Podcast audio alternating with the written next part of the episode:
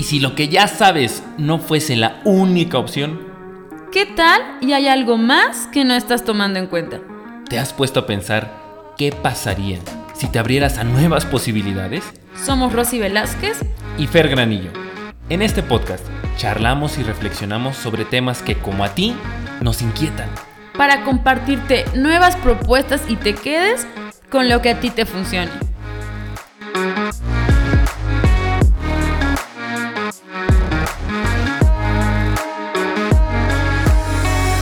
Hola, hola, hola, hola, hola. ¿Cómo estás, querido y querida podcast escucha? Bienvenido y bienvenida a un episodio más de este tu podcast de cabecera. No lo había pensado, ya episodio número 101. No les voy a mentir, cariños y cariñas, que se siente muy fregón el ya darte un número de episodio que rebase la centena. Episodio 101. Se siente muy chingón, la verdad, se siente muy padre. Bueno, mis cielos y mis cielas. El tema que voy a tocar esta semana en el podcast es uno de los temas que más he platicado, quizás por, por, por los años que tengo, ya tengo 32, próximamente voy a cumplir 33. em, lo he platicado más en mi familia y con mis amigos, inclusive obviamente con parejas. Y es el tema de tener hijos. Y bueno, pues este título, este episodio, perdón, tiene como título una perspectiva muy personal que voy a argumentar y además fundamentar a lo largo de esta entrega. ¿Cuál es mi perspectiva? eh, muy personal, es que no tengas hijos si no has trabajado antes en ti. Por favor, te lo pido, te lo ruego. No tengas hijos si no has trabajado antes en ti. Y ahí te van mis argumentos de por qué creo lo que creo. En primer lugar, yo creo que el tener hijos implica una enorme responsabilidad, más allá de la responsabilidad financiera o económica o material, como le quieras llamar, más allá de eso, ¿sí? Tenemos en nuestras manos, cuando ya tenemos hijos chilpayates, pues escuincles en, en, eh, bajo nuestra tutela, tenemos en nuestras manos la construcción de un ser humano desde cero. Es decir, tenemos eh, eh, bajo nuestra responsabilidad un lienzo en blanco. Y los primeros trazos que va a tener ese lienzo en blanco van a ser nuestra responsabilidad. Y esos trazos, esas primeras pinceladas, ¿ok? Van a determinar la vida de un ser humano. Por esta razón que yo te estoy diciendo, querido y querida podcast escucha, es que yo creo que debe de considerarse como de una relevancia mayor el tener hijos.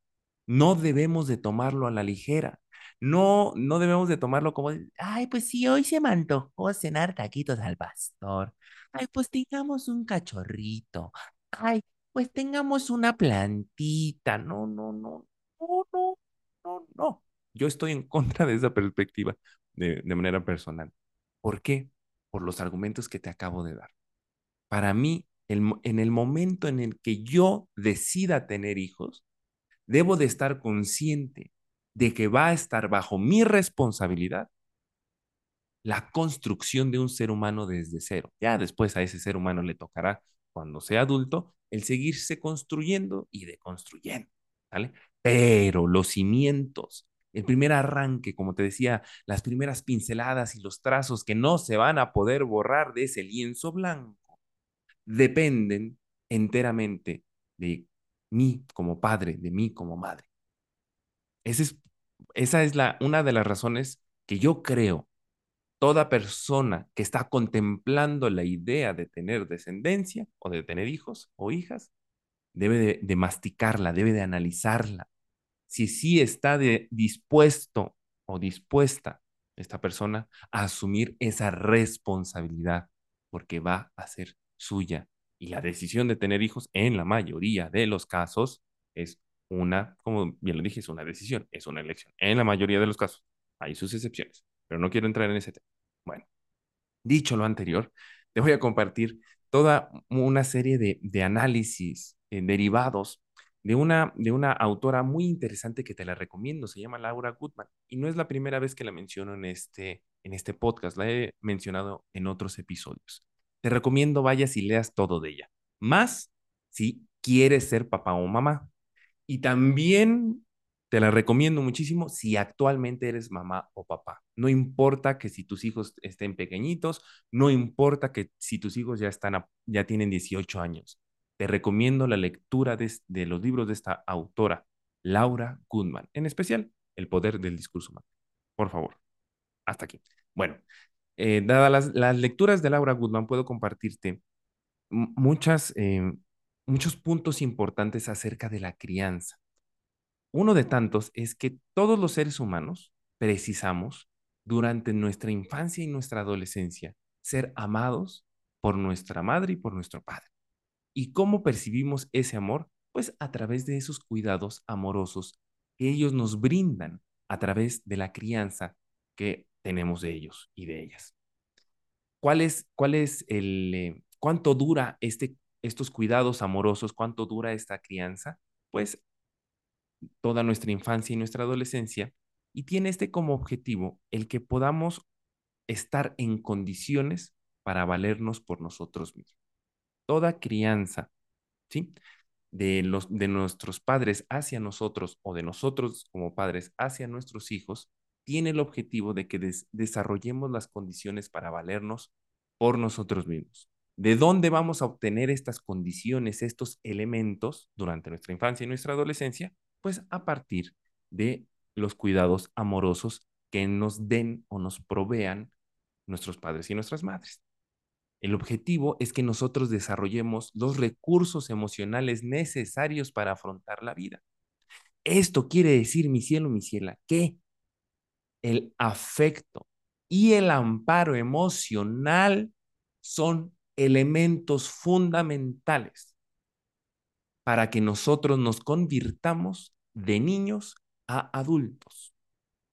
Si, nos si en nuestra crianza, en los cuidados que nosotros experimentamos de nuestros padres y nuestras madres durante nuestra infancia y adolescencia, carecieron de afecto y de amparo emocional, cuando ya cumplamos la mayoría de edad, y no importa la edad que tengamos, no seremos como tal unos adultos hechos y derechos, por así decirlo vamos a seguir siendo niños y niñas heridos y carentes de muchísimo afecto. Todos y cada uno de nosotros vivimos en nuestra crianza algún tipo de carencia afectiva, a partir, pues obviamente, de los cuidados de nuestros padres. Y yo creo que esa es la verdadera herencia que nos dejan nuestros ancestros, la carencia afectiva que se deriva de la forma en cómo nuestros padres fueron criados por nuestros abuelos y de los cuales aprendieron una forma de cuidar, la cual aplican con nosotros. Nuestros abuelos, por su parte, aprendieron a cuidar de nuestros bisabuelos y así sucesivamente. Por lo tanto, desde mi mirada, la carencia afectiva que existió en la crianza de todos nuestros ancestros se va replicando una y otra vez de generación en generación a partir del ejemplo, a partir de esos cuidados. Esa es la verdadera herencia que eh, desde mi mirada que nos dejan nuestros ancestros, la carencia afectiva que se transmite, que se enseña, que se que es su legado a partir de los cuidados afectivos que llevaron a cabo en nuestra crianza. Esto quiere decir que es demasiado probable, mi cielo, mi ciela, que tú estés replicando la carencia afectiva que viviste en tu crianza de pequeño o pequeña. ¿Cómo? Pues sencillo, a través de la manera en cómo tú cuidas y cómo tú crías a tus hijos. ¿Ok? Ahí es como nosotros estamos replicando nuestras carencias afectivas de nuestra propia crianza, a partir de cómo nosotros estamos cuidando a nuestros pequeños o a, o a nuestras pequeñas o a nuestros ya hijos adolescentes. Ahora, aquí se me ocurre una pregunta. Quizás ahorita te estés preguntando, mi cielo, mi ciela, ¿qué puedo yo hacer para no estar replicando toda esta carencia afectiva ancestral de toda mi familia? Bueno, La respuesta es lo que yo te mencionaba en el título, trabajar en nosotros a través de disciplinas que nos permitan hacer consciente lo inconsciente. Tal es el caso como cualquier psicoterapia, coaching ontológico, como yo te lo he compartido muchísimas ocasiones en este podcast. Y si te interesa esta disciplina, con muchísimo gusto yo te puedo acompañar. O, por ejemplo, la disciplina de Laura Goodman, biografía humana, que tiene como objetivo precisamente esto, eh, poder hacer consciente lo inconsciente de tal suerte que podamos tomar, podamos primero comprender nuestro comportamiento y después tomar decisiones sobre nuestro comportamiento que nos lleven a tomar acciones que nos permitan tener resultados satisfactorios en nuestra vida. Tenemos que reconocer qué nos pasó cuando nosotros fuimos niños. Tenemos que hacerlo porque de lo contrario, si no abordamos nuestra realidad afectiva de aquella infancia y de aquella adolescencia, nuestros agujeros, nuestras necesidades no satisfechas y nuestros miedos, insisto, de nuestra infancia y nuestra adolescencia, no podremos ver ni tampoco dar prioridad a las necesidades genuinas de cualquier otra persona. Entre esas, cualquier otra persona, obviamente están nuestros hijos y nuestras hijas. Aquí quiero hacer un paréntesis muy importante. De manera muy personal, estoy totalmente en contra de la famosa ayahuasca. No la he probado ni la pienso probar. Sí, bueno, no, desconozco si la gente que la ha tomado ha investigado qué se está metiendo en su cuerpo. Pero más allá de los, del estupefaciente que es y de lo dañino y las consecuencias o los riesgos grandes que corres cuando consumes esta porquería, independientemente de eso, no es suficiente esa, esa, eh, ¿qué será? Esa peyoteada que se mete en las personas para hacer eh, consciente lo inconsciente. Desde mi mirada, simplemente se están metiendo la drogada de sus vidas y esa, la ayahuasca, desde mi perspectiva, no sirve para nada. No te desbloquea ni nada. ¿Ok? Lo que sí te desbloquea, lo que sí te permite consistentemente traer, hacer consciente lo inconsciente es terapia, coaching ontológico o, por ejemplo, esta disciplina que te contaba de la biografía. Se termina el paréntesis y el comercial. Ahora pues, todos los adultos, mi cielo, mi, ciela, tú y yo, los que ya somos mayores de edad, en mayor o menor medida, somos niños lastimados. ¿Ok? ¿De dónde somos niños lastimados? De la falta de afecto y de amparo que vivimos, todos que vivimos en nuestra crianza por nuestros padres o por nuestras madres. ¿Ok? Y más aún cuando eh, suceden N cantidad de situaciones en, en, la relación de pareja de nuestros padres. Entonces, tenemos la culpa de que seamos eh, eh, esos niños lastimados, tenemos la culpa de esa carencia afectiva que de alguna u otra forma se instauró en nuestra infancia y nuestra adolescencia y que al día de hoy como ya mayores de edad, como entre comillas adultos, la padezcamos, ¿tenemos la culpa? No. ¿Somos responsables? Sí. Tenemos que hacernos cargo de ella. La diferencia entre ser un adulto y ser un niño es que los niños no son responsables de sus reacciones porque dependen del cuidado de los mayores. En cambio, mi vida, mi vida, tú que ya eres mayor de edad, tú que ya eres el adulto, ya eres autónomo. O sea que ya puedes elegir. Ya tienes un campo de acción diferente del que cuando tú eras niño y de em, o pequeño pequeña y dependías de tus padres, tanto afectivamente como también materialmente hablando. ¿Okay? Pero eso, eso es muy importante resaltar esta diferencia entre un niño o una niña o el infante y el adulto. que nuestras reacciones no dependían de nosotros cuando éramos infantes, dependían del cuidado de los mayores.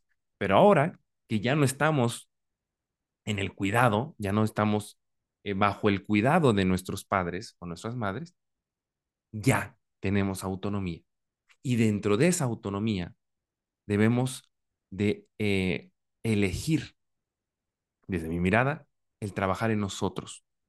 Nos sirve de nada empezar por preguntarnos cómo puedo yo ser una mejor mamá o cómo puedo yo ser un mejor papá. Primero, tengo que averiguar qué me pasó en la infancia afectivamente hablando.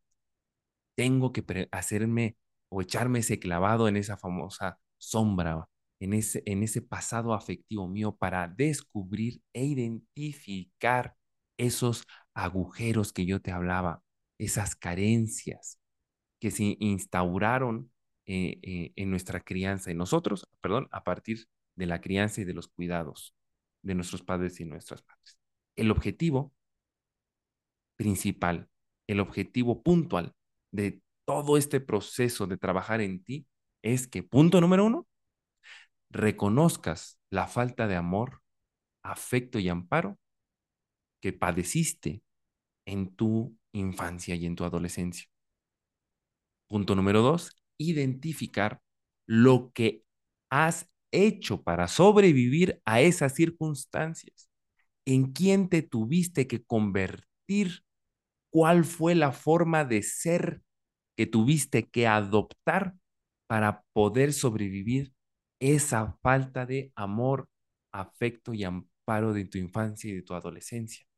Porque esa forma de ser que tú aprendiste de pequeño y que tú desarrollaste a lo largo de toda tu infancia y tu adolescencia, pues es la forma de ser que hoy tienes como adulto.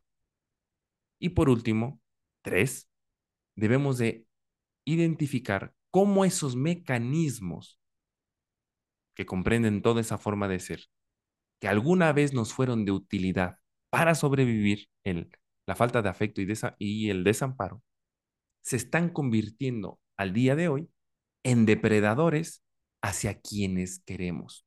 Y dentro de esos quienes queremos se encuentran nuestros hijos y nuestras hijas. Querido y querida que escucha, esto fue todo el episodio. Quizás te quedes con una sensación de, Fernando, cuéntame más, por favor, cuéntame más, tengo que saber más. Ya será espacio o tema para otro episodio. Pero quería compartirte varios argumentos a partir de los cuales yo creo fervientemente que no debemos de tener hijos sin antes haber trabajado en nosotros. Hay salidas, pues, hay opciones. Te invito, si es que tienes la perspectiva que la terapia o, el coaching o, cualquier disciplina que esté enfocada en trabajar en el desarrollo humano, pues, no crees en ninguna de ellas, te invito a que te abras a la posibilidad de trabajar en ti. Desde mi mirada y desde la mirada de muchísimos especialistas.